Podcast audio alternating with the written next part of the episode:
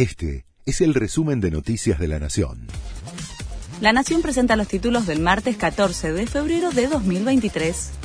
El gobierno admite que la inflación se acelera y prepara nuevas medidas con un significativo impacto del aumento de la carne, de precios regulados como las tarifas y por el movimiento del dólar, la inflación de enero, que se publica hoy, rondaría el 6%.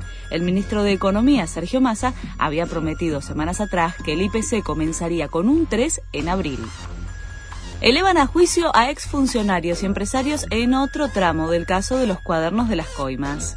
El juez federal, Julián Ercolini, resolvió avanzar sobre Roberto Barata, el ex jefe de gabinete de Cristina Kirchner, Abal Medina, y dos exfuncionarios. Están acusados de recibir pagos. En el juicio oral se va a debatir si eran sobornos o aportes para la campaña. La AFIP habilitó la deducción por gastos educativos en ganancias.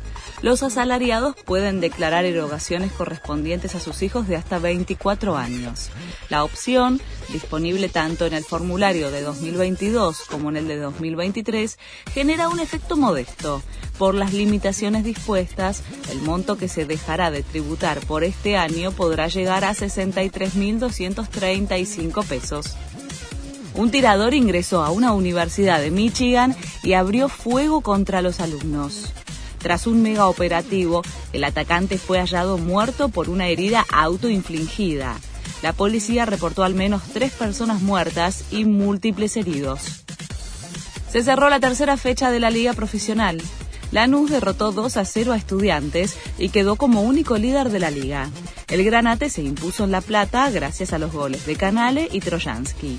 Más temprano, Barraca Central había igualado 1 a 1 con Unión de Santa Fe. Este fue el resumen de Noticias de la Nación.